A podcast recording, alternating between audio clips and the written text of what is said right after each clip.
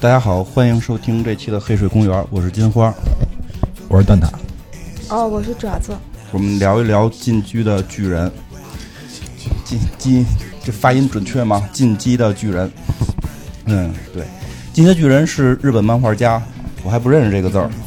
剑山创是吧？剑山创创作的少年漫画作品，二零零九年就开始连载了。二零一三年的时候，应该是有动画版发行，然后动画版的发行，他们还不是一年一发是吧？那个好几年一发。哦，一三年的时候第一季，第二季应该是今年的四。那个对，就是第一季的漫画是改编自这个第一季第一季的动画改编自漫画的前三十三集，对，前三十三集。所以今天那个我来介绍一下，就是今天蛋挞是看漫画看到了多少集？我看到六十多集，应该现在出到八十多集吧？现在是八十八集。那个哦，你叫什么来着？爪子，对。爪子小姐姐，你看到漫画看过吗？这漫画我没有看，我是因为先看了动画，然后就拒绝了漫画。为为什么呀？因为因为其实动画的叙事的节奏太好了，嗯然后我又是一个特别被特别怕被剧透的人，嗯我又非常想体验动画的叙事节奏，嗯所以在看动画第二季之前就不太敢再往下看漫画的情节。嗯，就是所以就是说，我们今天的这个话题，记住啊，只只停留在第漫画版的第三十三集之前，三十三集之后的不要提啊，提了之后可能会有人周桌，因为我那个反正蛋挞就是因为情况是这样，蛋挞是看过后边的，而且我们现在是在蛋挞家录。那周桌的情况就是你自己去衡量这个代价。就是听起来金花并不介意剧透，我我们这个节目一向是以剧透为主的。对我对不起，我无形中提高了节目录制的难度。对，因为我是，嗯，说实话啊，巨人，我我我记得之前也有人聊过，是不是聊海贼啊？是不是聊一下这个那个名人那样嘛，忍忍者那个火影啊，对吧？然后那个还有一个叫什么来着？死火海嘛，死神。死神火影，嗯，对，对，呃，对对对。然后呢，但是说实话，那会儿我就聊过，因为我看过，我我我为某个姑娘吧看过火影，为了跟人能有共同的话题。但是大概看了一百多集之后，我觉得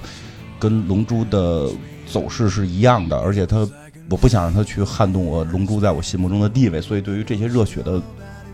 长篇的漫画，我都基本上现在不太看。然后我其实更多看的是短片，比如说伊藤润二的、什么甲龙真太郎的这这些东西。那巨人实际上是我近几年来说唯一选择看的这种新兴的长篇漫画。这个反正大概也是三年前吧，听那个 就是介绍火影的那个妹子介绍了巨人，当时还介绍了一个什么刀剑什么玩意儿，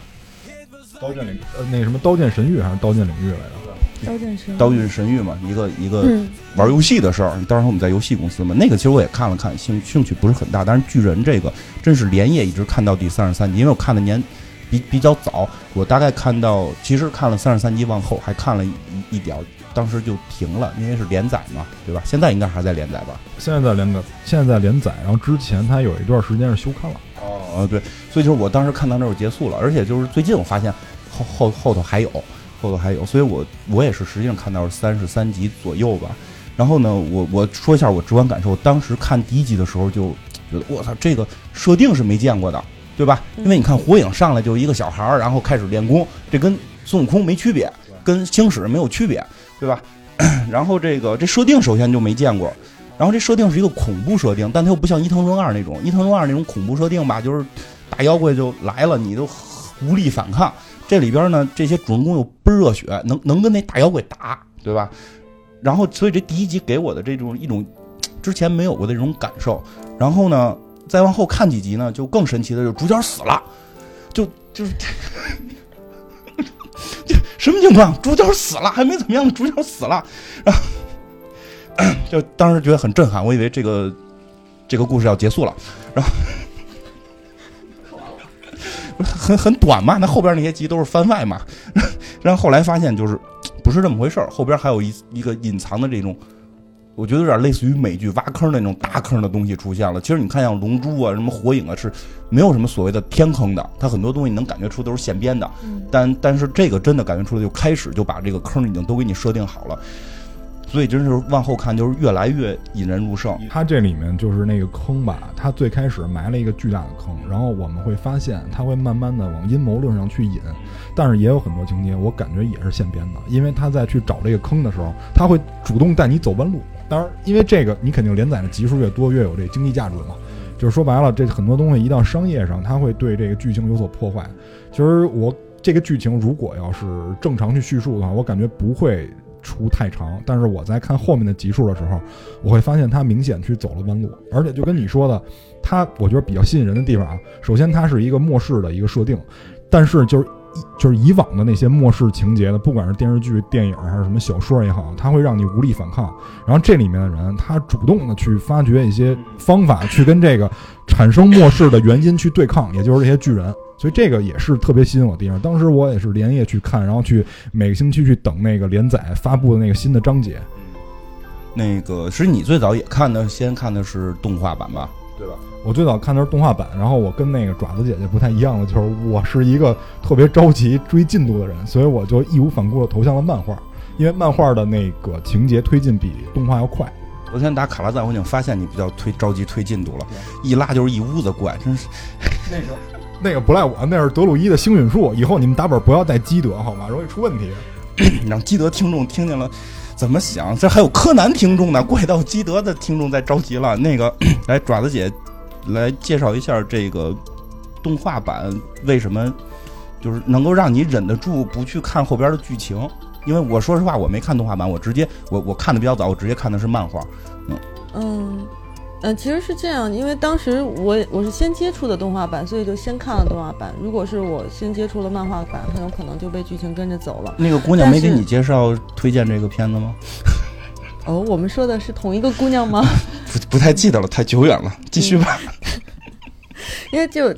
就其实从就是制作水准而言，这个真的是就是近几年来日本那个数一数二的高制作水准的一部作品了。嗯，就从他的那个整个的制作阵容，这些就是他的监督荒木哲郎，然后呃一系列了，这个大家可以就百度去查，这里就。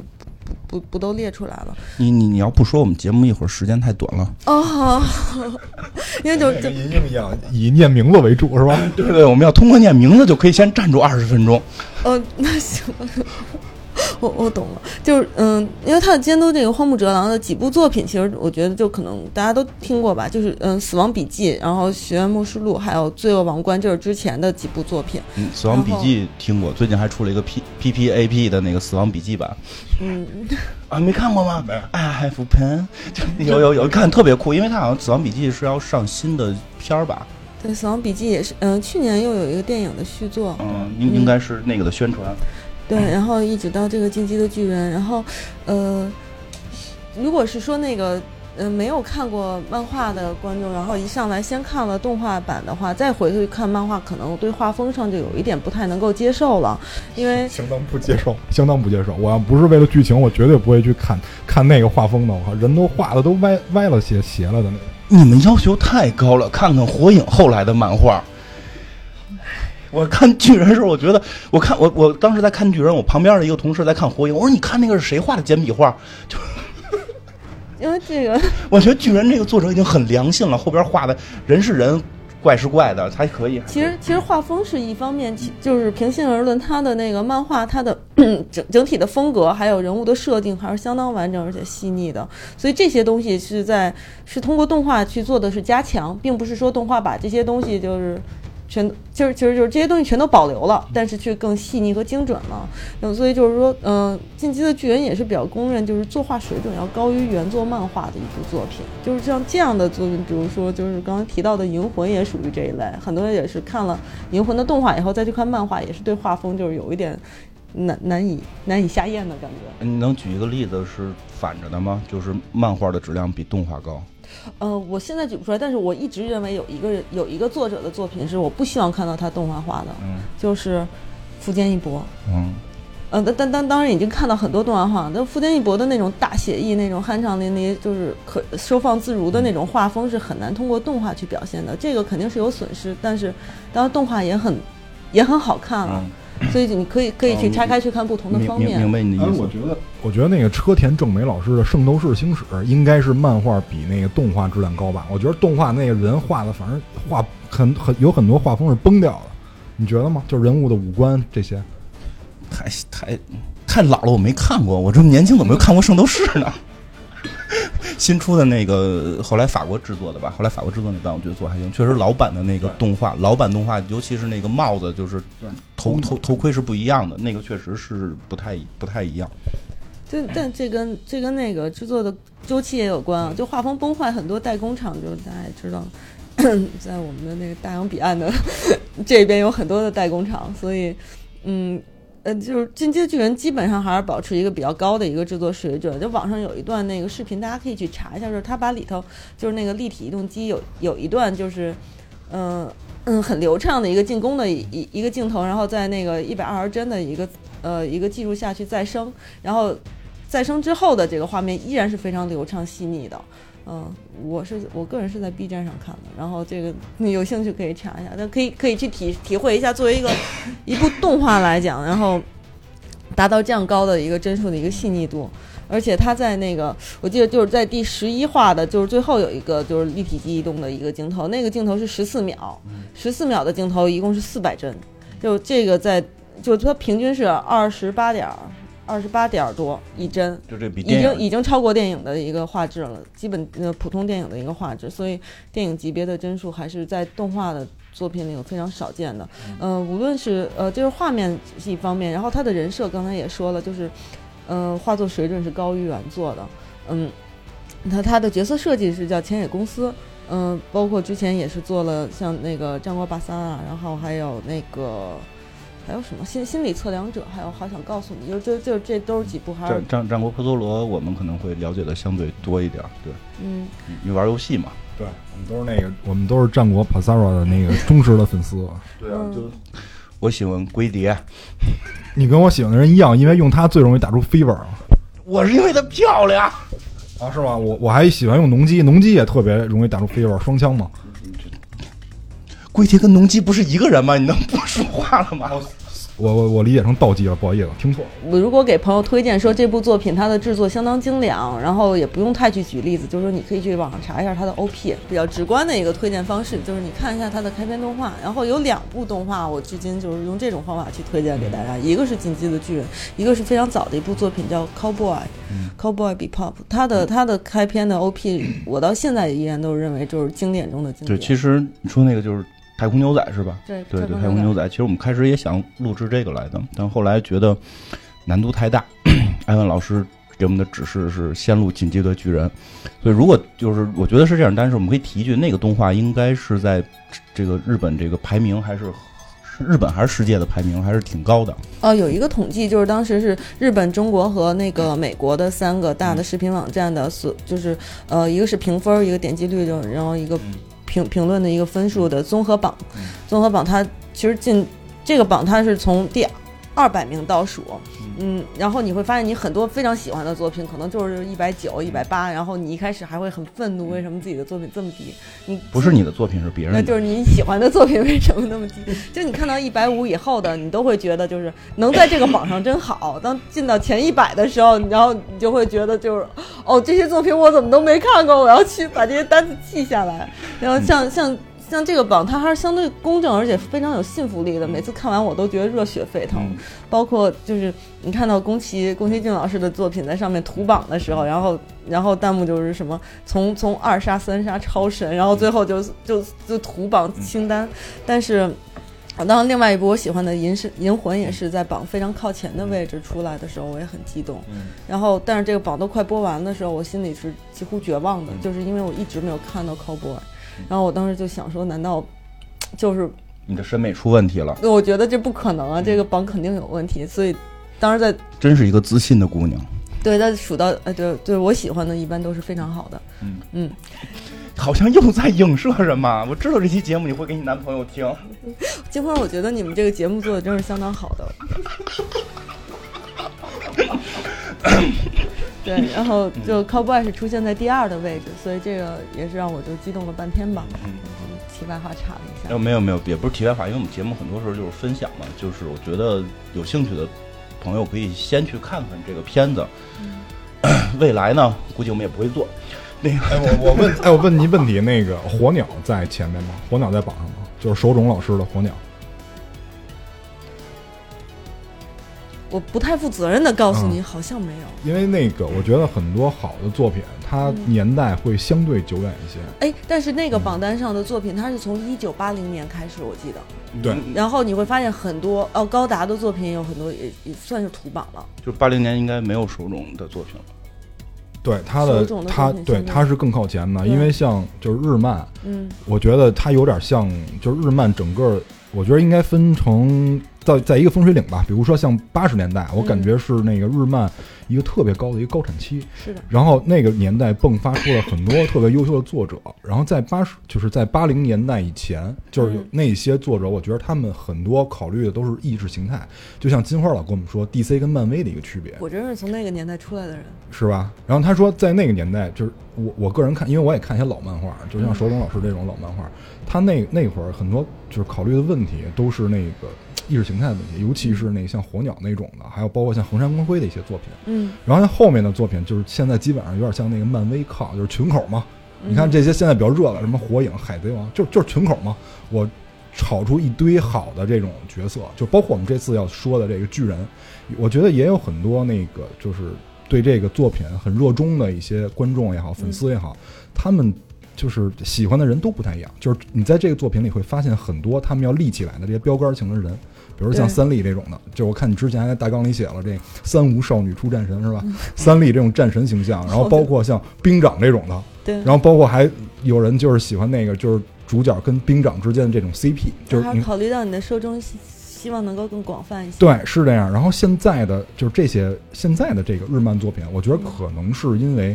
在之前的时候，大家都去奔这个经济发展，然后没有人踏踏实实的来考虑就是人理就是人的心理活动。嗯你会发现现在不光是日漫，就是现在像那个美国的漫画，你看现在就是比较热映的，像自然小队，然后像 DC 的一些作品，他们更多是在考虑细节，就是如何用细节去体现人。这些在早期的漫画里，我我我敢说是看不到，因为早期，尤其是像金花刚才说那些热血漫画崛起的那个年代，我靠，八九十年代，那个车田正美老师特别火，然后嗯什么《圣斗士星矢》《疯魔小太郎》，就类似这种的。他们没有什么考虑细节的问题，他们就是干，然后就是让你感受到那种热血。因为那会儿，我觉得跟日本国情是有关的，他那会儿经济是腾飞状态。我们刚才在聊之前也说了，日本在那个年代，它属于是经济输出型的，它有嗯国外大量的进口它的产品，所以它我觉得代表了当时那个年代人的一种激进。然后现在可能也是因为这个就是经济的回温，然后导致他们更想这个静下心来，想表现或者想去理解，就是人这种细腻的一些情感。因因为一会儿我们还可以再说这个巨人的所代表的一些东西。我觉得他让很多的人就是这么热衷于他，也是因为每个人看完了对巨人的理解好像也不太一样。嗯，对，嗯其实我我顺着你的这个说，还可以就从另一个方面补充一点，就在当时这个就动漫这个领域去拓荒的那个年代，然后如果什么东西都还没有建立，它的规则也好，它的类型也好，就是一个开疆拓土的一个时候，我们很容易去把它给割据一下，这种是少年漫画、少女漫画，然后热血动漫的。言情的，那么再往下再去细分的时候，我们就会说少年漫画里头它可能要怎么样的题材，然后具体要怎样。到到了就是你其实刚刚说的，就是一步一步的演变到了现在，那可能就是在细节上，然后就已经需要有更多的东西，然后观众观众也会从里头有更多的要求，嗯，所以所以说它的它它已经就是会在专项嗯内容是越来越专，但是在专项上深度是越来越深。对，其实像巨人这部片，就是整个这个漫画，我觉得对于人性，它完全一个架空历史嘛。对于人性的挖掘是人，就是回到了人的身上，回到了人的感受上边，就不像之前的一些东西是一个你感觉是假的。我不，我并不觉得那些东西不好，像什么龙珠啊、圣斗士星矢，我并不觉得不好，他们有他们优点。但就像咱蛋挞说的，时代在进步嘛。对吧？就像我们之前也聊过，像《星球大战》似的，就是你那会儿看那个片子，你现在看你就觉得很弱，你不管是特效还是剧情都会弱，对吧？包括像《公民凯恩》这这种片子，你现在看你你就睡，你就你你就是睡觉，但是时代是不一样的，所以你看，像《进击的巨人》就是等于是二十一世纪过了十年了都出现的。就是离我们是比较近的一部片片子嘛，所以它真的是对于人人本身的很多表现还是比较到位的。介绍一下，我想可能还有很多听众没有不知道这到底是个什么东西，然后谁介绍一下这个大概的剧情吧？必须你介绍，如果让蛋挞介绍，你可能下半年就不想活了。对产生那个录音暴力事件。来来来，你介绍吧。其实他大概讲的就是刚金刚说，他他是在一个呃架空的一个一个历史环境中，然后人类的那个经过几几轮的演变，已经被封封闭在高墙之内。然后这个高墙有三道高墙，那么在高墙之外，呃高墙之内的生活是非常安宁平和的，已经有一个正正常的一个运转了。但是在高墙之外到底是什么，其实是不知道的。直到有一天，然后巨人的出现打破了一切。那他这个故事的主题就是在探索，当我我们未知的一切的恐惧真的袭来的时候，你甚至连这些恐惧是什么，你都并不能很好的去判断，更提不上如何去抵抗他们。那故事的主人公就是面临着这样的一个局面下，然后呢，嗯、我们不怕剧透，你前三十三集随便透。这，嗯，就是在呃，就是为了为了人人类在一起，然后抵抗高墙之外巨人的进攻，然后少年们集结起来，然后在嗯。呃，当然是在他们的算是政府精英的这个作战的部队的领导下，然后一起去抵抗。但是在这个过程中，你会发现，呃，我们的敌人到底是谁？是外面高墙之外的巨人吗？这些巨人到底从何而来？那他们到底他们的危险到底在哪里？他们为什么要袭击我们？那么带领我们去抵御这些巨人的这这些人又又为什么？他们他们的背后是否有什么阴谋？然后随着故事的展开，让你能感觉到这这这个背后似乎有很多的更。更相互有关联的一些秘密在后面。我一边在说，一边就看着丹塔，然后他在跟我点头，就是说这个你还能说。就我看这篇最大的一个感受就是他把“内忧外患”这成语发挥到极致。哎，对，其实对概括出来是，对，不光是外界有巨人，然后你会发现人类内部会有很严重的问题，就是尤其在就是因为刚才也说了，这是一个末世的一个环境嘛，就是外界已经都那样了，然后很多人他这里面是分几代的，就是有一代人是直接出生在围墙里面的，那么就是政府的政府在这里面的作用，其实。他要他想维护就是现存人类的这个稳定性，他一定不希望人家知道外界发生了什么，对吧？嗯就是因为你知道了以后，就是人在极度恐慌的环境下会做出一些不可思议的事儿，就是这就是体现人性本质的地方。我觉得这个片儿它对于人性的本质发挥特别合理，因为外面是那样的一些怪物、大怪物、巨人嘛，这嗯这比墙还高。那么人在这种环境下，他一定会做出一些。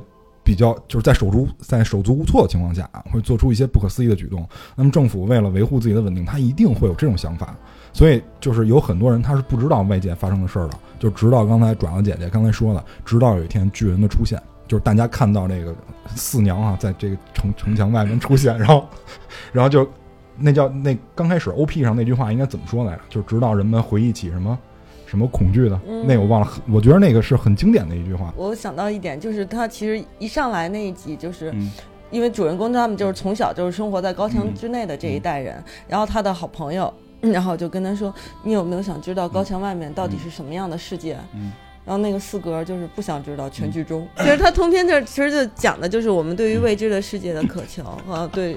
但同时也要面临对于未知的危险的恐惧这其实有点像那年我看的一个我特喜欢的美国科幻片，叫《移动迷宫》，嗯，就是一堆人会置在一个迷宫里，就是就是他在迷宫的正中心，管吃管喝，你可以永远活下去。嗯。然后呢，就是定期会送来吃的，定期有时候会进来新的人，然后他们自己在内部可以形成一个农耕文化。但是那个每天会有一扇门打开，然后你往外跑，你不知道这个迷宫外边到底是什么，就会有些人就说我们不要去触碰外边，触碰外边可能会死，有些人就非要往外跑。对，其实这 他们还会每天送过来新人，而且如果你看过那之前艾文推荐的那个怪松镇，你会发现这俩一模一样，就只不过外就是围墙外面的不是巨人，是变异人。当然，那个巨人的由来是不是跟人有关啊？这你不能说，你不能说了，你不能说了。这个没解答出来，就这个在故事里我看到现在也没解答出来，就因为这应该是最后最大的一个扣子。你你你你你被禁言了，你被禁言了。大概大概这个剧情一上来，其实就是刚才他们说这么多啊，其实很多都是在讲这个故事的一个背景。然后这个故事整个一上来的剧情，就作为男主人公来讲，就是 就是他们生活的这个这个世界，据说已经相对稳定了，但是他们都知道，就是在城外是有一种巨人，这种巨人呢就个儿特别高，对吧？最少的也是三米，高的话就十几米、二十米都都有可能，然后会被这个大墙挡住，冲不进来。说这些墙是这个历史上的人建的啊，就是后后后来就是这三个，就是这三道墙是以三个女神的名称命名的啊，玛利亚、席娜，然后第三个叫什么我忘了。就就忘了就不要说，就是 盖盖了，他们会活在活在墙内嘛。但是有一天突然发现一个巨大的巨人，就比以前见过的巨人都大个儿。然后这个巨人一脚就给门门踹开了，是吧？然后这等于是外头那个墙就就破了嘛。然后这些墙就这些巨人是一个什么设定？这些巨人就是吃人，然后他们基本上是男性，然后都面带迷之微笑，走路像 P P A P，就是你 可以想象走路的时候就像那个唱 P P A P 那个大叔，然后面带迷之微笑，然后那个没有小鸡鸡。然后牙可能至少是六十颗以上，我觉得就是牙会比正常人类的牙会多很多，有些还身上冒气儿，对吧？有的还身上长装甲，然后后边还有各种各样的这种怪的巨人，他们就是吃人。因为这个漫画很有意思，就是很有意思一点是什么？就是他把这个血腥表现的很明显，第一集上来就吃人，就这个是，你看我们之前可能看了很多漫画死就。就哪怕是说龙珠这种哐一冲击波啊，就就一波完了就没了嘛，就很少出现这种特别惨烈这种断身啊、什么断头啊、断手啊。这个这个漫画用这种恐怖的方式去表现了这种巨人给你的这种压迫感。然后人类 面对这种庞然大物的时候是没有任何办法，他们只能够靠墙去这个保护自己。但是墙现在给踹踹坏了，你也保护不了了。当然了，就是主人公他们就是加入了一个这个这个皇家的这么一个。政府的这么一个反抗军吧，就是这个人类组织起来的这种官方的这个军队，然后这些设定就比较有意思。他没用这种高科技的设定，他用的就是好像是能够喷，他用的是这个冷兵器时代惯用的手法。那个有人管那个叫美术刀嘛，就是美术用的那个刻刀。然后他们这里面的部队呢分成几种，我看了一下是分成四种。然后首先有这个宪兵队，宪兵队就是政府维稳的这么一个部队。然后还有调查兵团，也就是主角加入了这个调查兵团，他们是要在围墙之外，就是去调查这个怪物的这个生活，然后以及能看能不能抓到怪物，然后拉回来做实验。然后还有呢，就是就是有点像那个特工似的那种。然后还有一个就是对内的，就是像叫什么治安什么的。反正他们这里面部队一共分成四类。然后主角呢，就是因为母亲被吃掉了嘛，然后就是对这个怪物特别有敌意，就是特别想手刃这个怪物。然后就是最有可能跟这个怪物接触，然后并且就是手刃的，就是这个调查兵团，而且就是这里面就是有很多这腐女特别喜欢的一个定义啊，就是他们就是对这个兵长的这种崇拜，就是他觉得哇，这兵长这战斗力太强了。说我如果是兵长的话，能手刃这些怪物，就是为我们家人报仇嘛，就这种感觉。所以他加入了这个调查兵团，而且你哎，你发现没有，就这个特别符合这个老美的这种心态，对吧？就是我一定要求知，我操，你不能告诉外边。你对吧？我必须得求知，我不管付出任何代价，因为在后面他们就是就是打怪的时候也牺牲了很多队友嘛。就是，但是他们就是老美的思想就是不计代价，我必须要知道真理是什么，对吧？就怪松镇也是这样的，就是一上来也是莫名其妙被囚到一个小村子里，然后但是他是让你冷冻睡眠了好几千年，然后最后我操，人所有人说不能出去，不能出去，家就要出去，然后看见怪还要出去，还要跟怪打，就是。那个没看过的怪松镇的听众，可能基本第一季不用看了。他已经在 这么短的时间里边，怪怪松镇都剧透完了。我看爪子小姐姐现在都特别的伤心的表情，可能觉得来错了，就很很难。我还当然还有爪子小姐姐已经带上了迷之微笑。一会儿你要吃什么？蛋塔说的，他就是加入了这个国家的这个人类国家组织嘛，去去学习怎么杀这个巨人，因为他们后来发现杀巨人是有窍门的，可以砍一些地方。啊，对，就是它后颈的一个像。切下来以后会像一块面包一样的一个位置。对，因为我看那个，我为做这一期节目，还特意看了一下那个《进击巨人》的游戏的漫画优酷通关，就上来就是练怎么打那个，就必须砍砍后后脖子那块。其实就可以说到，就后来比较有意思的什么，就是没几集这主人公就挂了嘛。为什么看着很吸引人？就是说他有很多东西的设定是嗯打破传传统的这个叙事节奏的，包括就是我们的很多的概念，就是一般故事起承转合，它是该给你铺垫的，该立旗子的地方，他都会做好这些东西。但是这个作者基本上就是在所有可以立旗子的地方，就直接把旗子给你拔了，就让让你看的特别突然，但是又然后，然后这这其实内心会有一种很爽快的感觉，可是又又觉得很震撼。包括就是你你不会想到这个主人公怎么当时就哎就真挂了，嗯但但你知道故事还会继续，会有一种就是主人公光环的东西在提醒你，故事是能继续的，你会往后看。但即便是如此，嗯，这个点给你的震撼已经很大了。那么在之后就是是怎么发展呢？就是他的他的解这个扣的方式。也也依然还是就是用打破常规的方式来不是你你你可以直接说，我们节目不怕剧透，前三三集随便那刚才那段掐了吧，重新来。主人公死了，对吧？然后后来就是他果真他就又活回来了，但他出场的方式就是他以巨人的姿态出场。你打半天，然后最后发现就是他们还嗯，他的他的之前的战友还在跟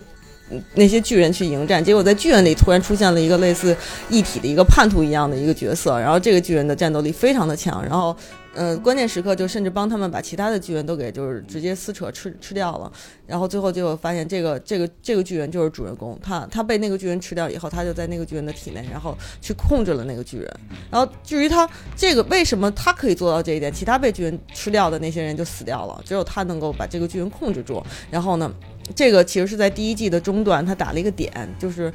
这就翻回来主主人公的身世，他的母亲死了，他的父亲呢？他的父亲其实是并没有去做清晰的交代的，而他的父亲一直之前是在做，嗯，似乎是一个很神秘的实验，然后也留给了主人公一些比较神秘的一些，呃，就是伏笔一样的一些引子，然后就是说有一个实验室你要回到那里去，然后秘密在哪里？然后但是但是，故事让主人公没有没有当时没有办法能够回去，可是他发现自己有一些异于常人的地方。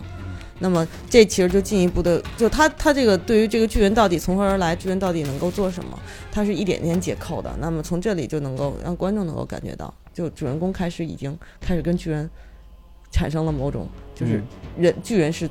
至少是跟人是融合度非常高的一种生物。其实就是他通过这些意想不到的这种设定，然后让整个故事剧情在。推进就是在他的大框架下推进，这个是我觉得很厉害的，而不是说为了让主角死而死。他主角死了之后的这个复活，并不是说，就我记之前看机器猫有一集就是嘛，就是啊，这就为了设置这个情节，让让观众觉得特别带劲，就把情就主角设定到一个必须要死的一个状态了，然后死不了怎么办，对吧？然后后来那个作者写不出来，机器猫带他做那时间机器，看他下一本怎么出，对吧？就不不是那样。其实他这个人要在这个点死。目的是为了推进大剧情，这个对他这个故事的整体的那个设计完整度是非常高的。就你从第一集看的时候，你就能知道，他这个他的很多的设计是是为了后面他已经做好准备，他要在后头某一个地方去解扣的。所以这这也就是情情节，它的很多的那个就是跌宕起伏，然后在后面你都能够找到合理的呼应，这就非常舒服，看起来。对。而且他他那个主角好像是他自己能变巨人，我记得对，就是后后来他发现了自己有这个能力，然后他还就是他们还拿他做实验，就是他要射杀那个他的朋友，对，就那个叫什么艾艾尔敏，艾尔敏跟那三笠的时候，然后他还变成变出了那个巨人的骨骼跟肉体去帮他们挡枪什么的。对，他就只要是他他他也是在摸索自己如何去能够变巨人，然后他当时是咬了自己的手。对。狠狠的咬了一口，直接就变成巨人。对，就是他的那个疼痛能激发他的一些潜力。当然，当然他肯定跟别人有不一样的地方啊，这个我就不跟你们说了。因为那个，因为我看那个 爪子姐姐看我眼神不太对啊，瞪了我一眼，我就不敢说了。然后，然后大概，但就是，但是我们会发现一个问题，就是这里面的怪，它为什么是以人形出现的？因为你你想，日本的这个怪有很多是吧？哥斯拉这种的，它完全可以做成那种奇形怪状的，包括奥特曼里面。但是你会去想，这个里面的怪为什么是人形的？就跟我在看这个剧的时候。我第一反应也是这个，你为什么把怪做的跟人这么像？只不过就是没有小弟弟，就是他的体貌特征，就是都是两个眼睛、一鼻子、一个嘴，然后有头发，是吧？就这，这是为什么？反正后来我看那个，就是主角他能够变成巨人的话，就是看到这块的时候，我认为他跟人类应该是有很就很直观的联系的。嗯，是的，不用紧张，这个能说，因为在第一季结尾的时候，漫画版结尾的时候就已经明显的发现里边有叛徒了嘛。而且不是光一个人能变。对对，而且就是对，当你就是他们那个，呃，他们的那个呃军军团里的那个女孩妮娜是吧？叫什么？反正格斗技巧非常强。呃，对，就就那个那个后来那个女巨人嘛，这这是第一季的结尾就透出来了，他说她是在那个女巨人体内的，所以这个已经就是作者很当时在那个节点上已经很不怀好意的告诉你，你可以去对应那些巨人是从何而来的了。所以说，其实我现在。我我其实心里是有一个名单的，只是我真的不想去现在就去印证。什么名单啊？就是剩下的那些，包括凯之巨巨人啊、迷之巨人，就那些没有没有皮的那个巨人，他们都是哪里来的？他们对应的是哪一个人？其实你可这个现在这个作品已经就是告诉你，你可以去去对应了，他们是有出处的，他们不是就你切开他们，嗯他们里头是黑的，是白的，反正他是有一个人的。哦，对，你别告诉他啊。我我不 但是但是刚才说到这个结尾，这个就是结尾最后的镜头是，是是强烈了，然后在墙墙外有一个巨人之眼，就是我特别想纠正你一下，我觉得这个不算剧透，这个算正常的常识。这不是对，这不是剧透。这这不是有一个常识，城墙是有厚度的，嗯城墙是有厚度的，嗯哼，嗯嗯嗯，就是那个巨人不是在城外面，你你有没有感觉到我根本就不想跟你讨论这些？那不是那那个，那因为那个是第一季的结尾，应该是是这样吗？对吗？第一第一季应该上来以后，先交代了一个结尾，然后他是以倒叙的形式，就是他倒回到这件事儿起因，包括那个主角他们家里人就是被害，就被巨人吃掉，嗯对吧？就是因为一上来就是那个就是那个凯之巨人吧，这名儿可以说吧，就是一上来就是那个凯之巨人已经出现了，因为他的脑袋的高度是高于城墙的嘛，对，对，然后他已经出现了，然后这个时候观众肯定第一反应说：“我这是这是为什么呀？”嗯。然后这个时候是闪回，然后开始倒叙，就是主角小时候，嗯。然后看到了什么，然后那个为什么他这么痛恨这个巨人，然后加入了一个什么样的组织去干这些事儿嗯啊？嗯。所以这个他等于一上来就把第一季的这个结尾交代了，然后，但是三十第三十三集是写到哪儿了？我忘了，就是应该是这个就是城墙破了是吧？后边想我想聊的是这个，就因为故事可以去看，漫画也有，然后动画也有嘛。就是我想聊的是，就是你们觉得为什么这个东西会在这个时代火？因为在国内其实它也相对算火，因为其实我发现了它的资资源不太好找，大部分的漫画网站是看不到的。还没进就是这个这个现在漫画在国内是被禁的，为什么呀？呃，我不太清楚，可能是因为血腥暴力。呃，确实有点恐怖，因为一般漫画不会有这种大量吃人的镜头嘛。对，是。确实有有一点但是这个漫画就是，哎，不过这儿说一个，就是爪子姐特喜欢是吧？嗯对吧？嗯然后之前那个银鹰也挺喜欢，对吧？嗯，就是 制服诱惑，你 这个片儿里边人物设定确实制服太漂亮了。而且爪子姐姐还在大纲里特意写到这点，就是制服控们的福音。巨人之后你可以看到就是 cosplay 的这个风向一下就变成巨人的这个，尤其是他的这个制服的设定，确实令很多 cos 迷就对，很兴其实。不光是男的穿这种制服会帅，就我觉得这里边那个女主角儿也真是我近几年最喜欢的漫画女性角色。从服装的设定也能看到作者对人物的设定和整体故事的设定，它它是一个设定非常完整，而且它很用心的就是就是像这个女主人公三丽，对吧？就是这个形象，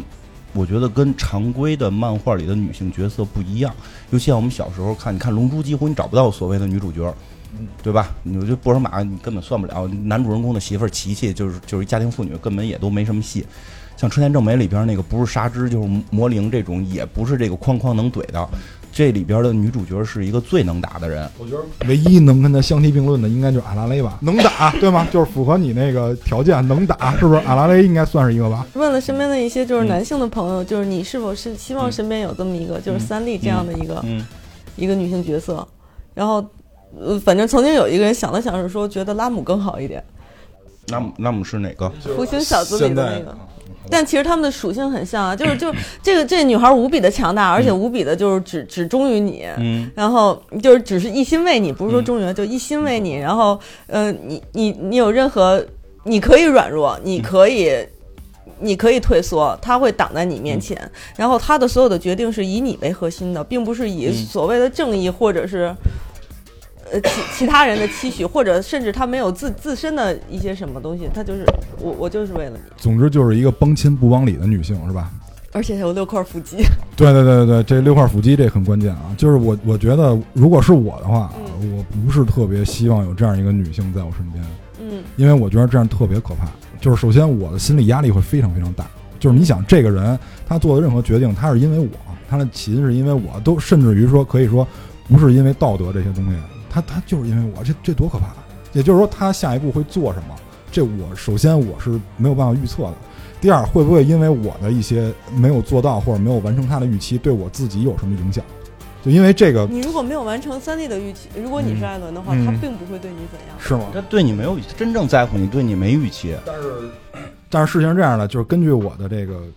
实际经历来说，是还是有这个 说明你遇见那个人还不对。听众朋友有喜欢蛋挞的，就是尽情留言。就 那个金花避开了这个回答。没有没有没有，我是想说这个回答，其实我还是挺希望有这么一个女性角色的，所以这也是我看这个书比较过瘾的，就比较喜欢的一个地方。因为 因为我记得当时还有那本就是《刀剑神域》嘛，就是嗯那里边那个女主角就明显就做饭什么的，是是个牧师嘛，我我对吧？是个牧师嘛，我我我希望有一个有一个战士女朋友。就是这个有有个 T 有个 T，我给他家写也可以。因为我现在反正我现在是一个治疗萨满，就是就是说什么呢？就是其实我会感觉到，男性有时候在现在的社会中压力确实有点过大。有时候说妇女、女性解放什么的这种东西，但至少在中国这个社会，房子对吧？房子、车子这些钱、地位这些东西，你还是要去面对的。包括一个 这个社会给你的压力，一个女孩如果说工作不顺心，你可以说回家老公养，你可以去少挣点钱，你过得开心就好了。我当然指的不是你啊，就是你是一个比较出色的女性，但但就是说，社会不会给你这个压力，这个你作为女性你应该能体会到。就比如说，你工作不是太顺利的时候，不会有人去指责你，但是男性会面对这些指责。你这么大岁数了，为什么挣的钱没人家多？对吧？你的为什么社会地位不如人家？就是这种压力会非常大，所以有的时候在两性之间，其实有时候会渴望有一个人能够去替你挡，但是在至少我遇到的所有的事情里边没有，就是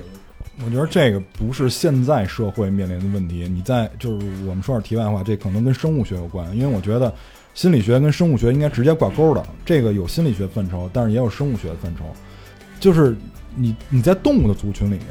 也是雄性在做这些事儿，就是雄性在某一个族群或者某一个群体，就是比如说狼群，或者比如说像那个猩猩、猴子，就是当然前提是野生的，他们自己有自己的这种社会体系。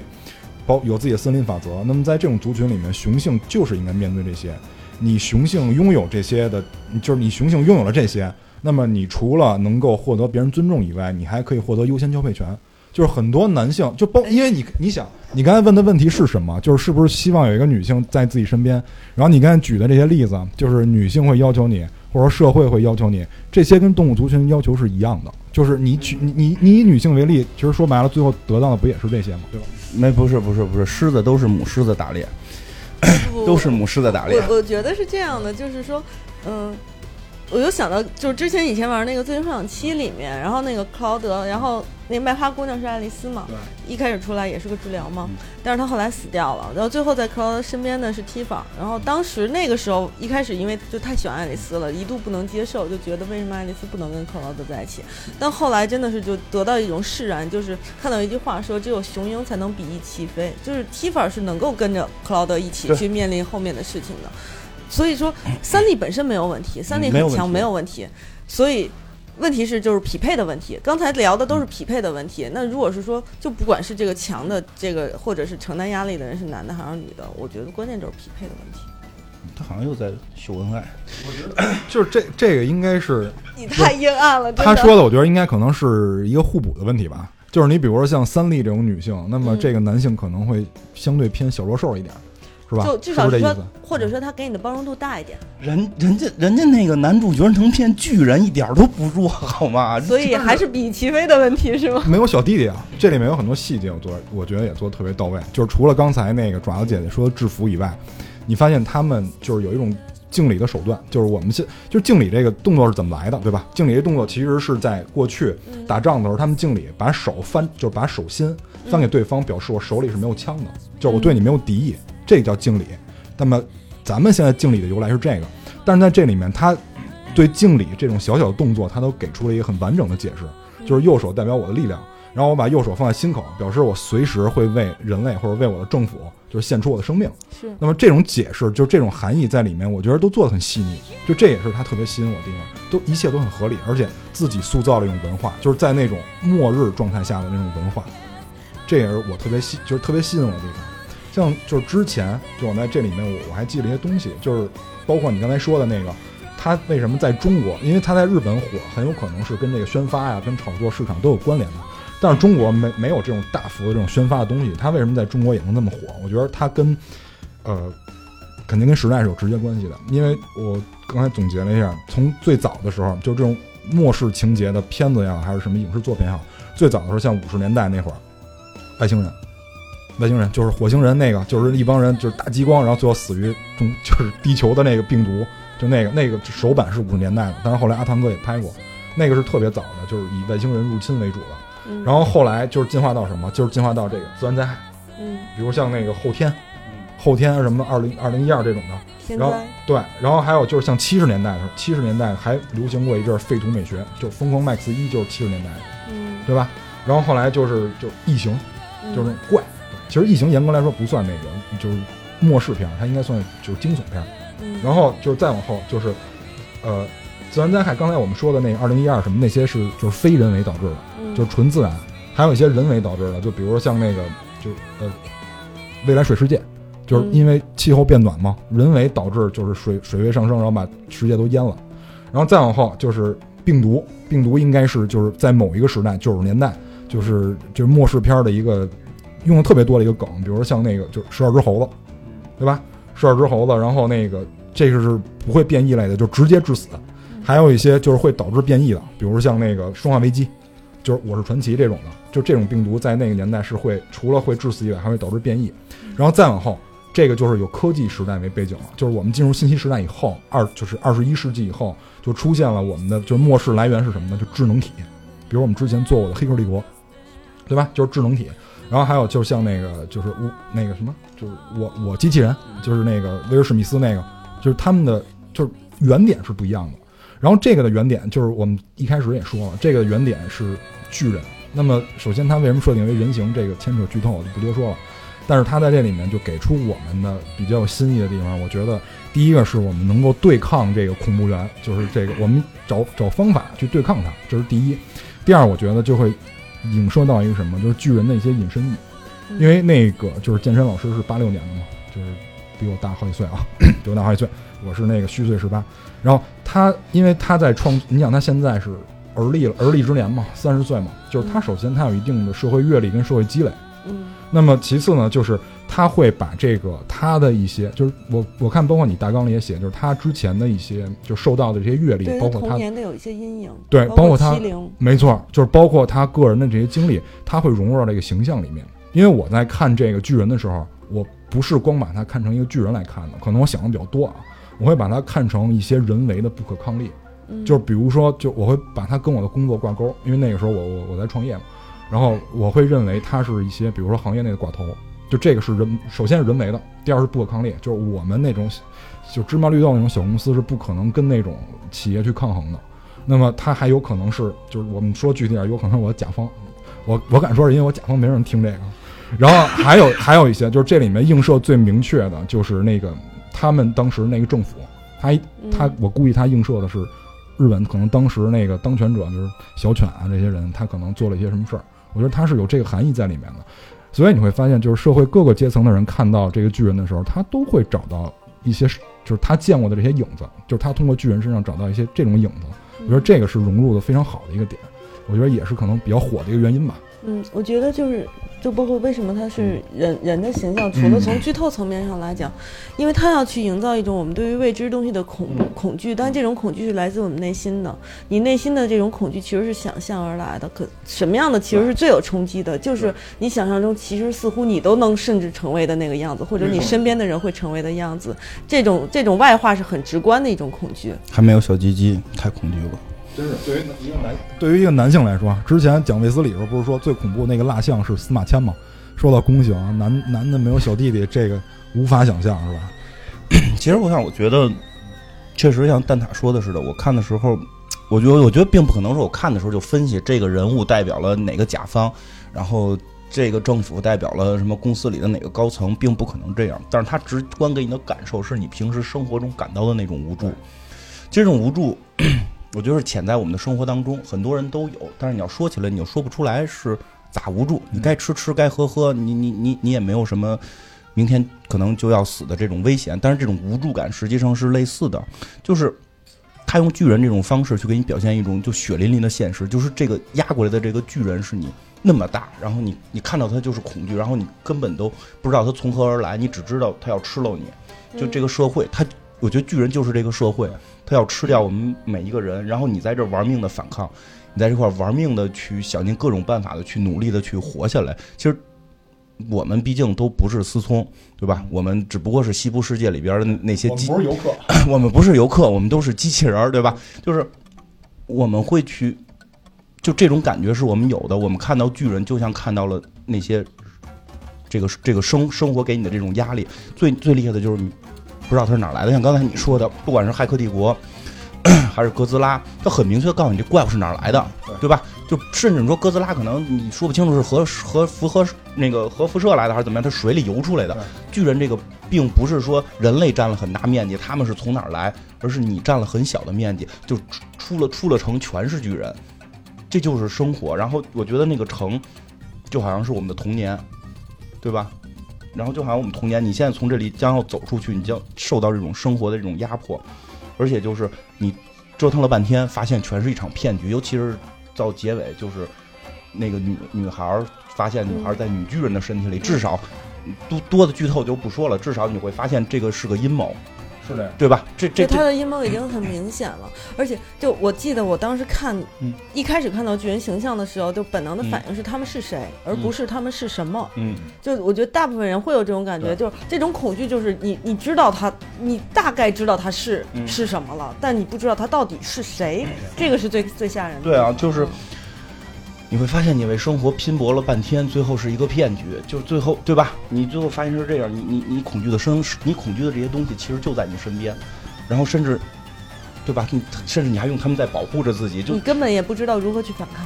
你在反抗，最牛逼的是你你在反抗，你在觉得你在玩了命的反抗，但你从来没反抗过到过真正的核心点，你只不过是在努力让自己活下去。对这个东西就让你很绝望，因为它制造了太大的悬殊，让你就觉得真的是难以我我难以战胜它，而且我似乎就只能任它欺凌。对，真真是这样，就是我在生活当中就会有这种感觉，包括，而且其实 我也是，就是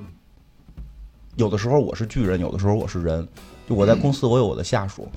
我有的时候就是要保护他们，然后你不觉得你是巨人的时候很可怕吗？我现在就在经历这些事儿。我刚刚早上起来接到通知，给下边下属发消息九九六。那你没有办法，如果我不让他们九九六，可能我就会回家，对吧？我也需要我的生存，所以我觉得对于他们来讲，我在我他们觉得我是他们的朋友，一直在保护着他们，一直让这个团队去相对更安逸一点。但当我面临危险的时候，我会成为巨人去对他们进行这种压倒性的这种这种伤害。其实也一样，我面对我的领导的时候也一样，他就是他们就像是我的巨人，我没有对吧？他给了我正常的生活，给了我钱，让我让我在这块儿能够上班什么的，但他当他需要让我干什么的时候，那种压倒性我是没有任何反抗之力的，他不会在乎我去做什么之后对我的下属的伤害，给我内心的这种，对吧？就就是反正哎，有点沉重了。面对女性朋友的时候，永远不要成为巨人，你知道他们没有的。你的意思就是说，其实就是山外有山，然后巨人外还有更大的巨人。就是其实你会对，其实你就像刚才爪子姐说的，这些巨人是谁？这些巨人，我们其实你可以看到，他们都是没有智力的嘛。但最后当那个女巨人出来的时候，是有智力的。但他对他们，而且似乎是有一些准则的。看那个番外，我不知道你看了没有？他出了四期，呃，四出了四集 OV，然后里头就涉及到一些就是。啊，这个这个就就不说了吧，但你没事，我们能感觉到不怕，我们不怕剧透。就是他们一开始呈现出来是一群就是没有太多思想控制的一些生物，但其实你觉得他他们有他们的准则，他们有他们的生存的，甚至他们会有一些类似于膜拜或者一些集体性的，对他们是一个很很成熟有一套自己规则的一个集体生物。对啊，所以就是我我看就是里边有句台词儿嘛，应该是这个台词儿啊，就写的是什么？就是说为什么大家会会喜欢？就里边的台词还比较感人，就是这个残酷残酷世界的竞争永远是不对等的竞争。其实我觉得就是这句话，我们现在面临的生存就是这样，面临的，反有时有时候真的好多听众说觉得我们特别安逸悠闲，还能找个周末在这块录这个音。实际上我们录音做节目不挣钱，就是为了让自己有个地方聊聊天，快乐快乐。因为除了这一天，剩下的天我们面对的这种压力，真的就像面对巨人一样，就是全都是不对等的这种。是的，真真是这样。所以你去想一下，他为什么把这个就是敌方设定为巨人这个形象？因为我之前我我也在我的这个内容里面写到了，就是日本他对于这种比如末世的这种怪兽，如果是因为怪兽引起的，这怪兽一般体积都小不了。嗯从最开始就还是五十年代，我不知道为什么五十年代这怪兽这么高产啊，就是哥斯拉也是五十年代诞生的。那么从最开始的哥斯拉到我们小时候伴随我们成长的奥特曼，你会发现这怪物没有一个个小的，就是你你想过这是为什么吗？就是我之前就是我也准备了一些，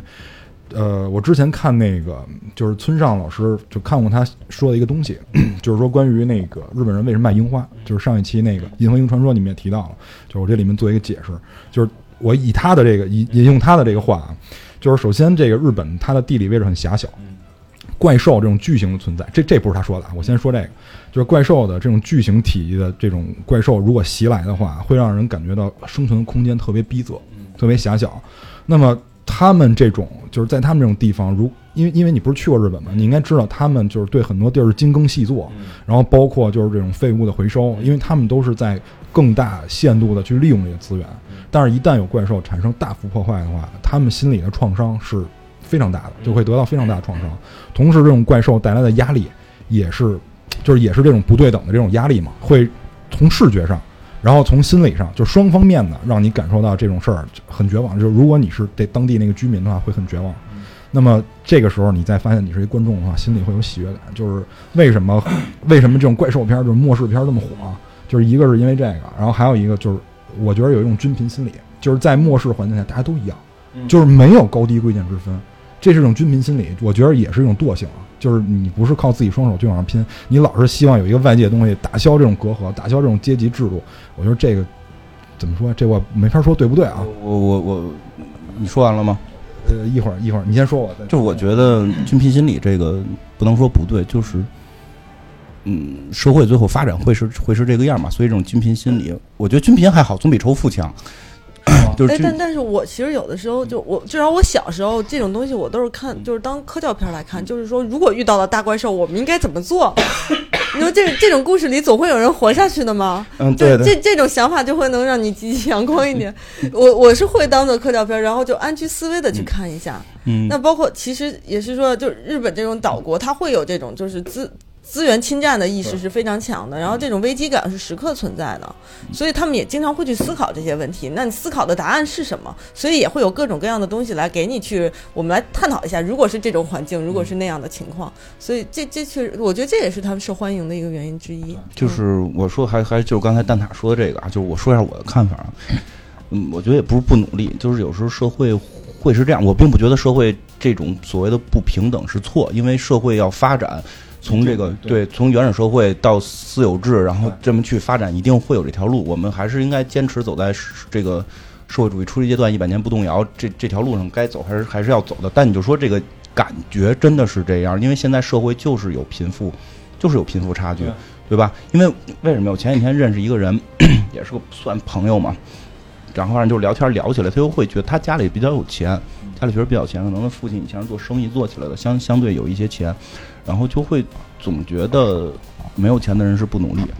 总会觉得没有钱的人是不够努力。但是你知道有多少人没有钱去上学？比如说，现在我有一个外甥女儿，就她家一月就三千块钱，然后爸爸脑脑溢血，然后现在半身不遂，妈妈就辞了工作去看着这个爸爸，对吧？就这个孩子未来上学一定会有有影响，这这是肯定的。就包括很多事情，就是这种压力是有的，不并并不是说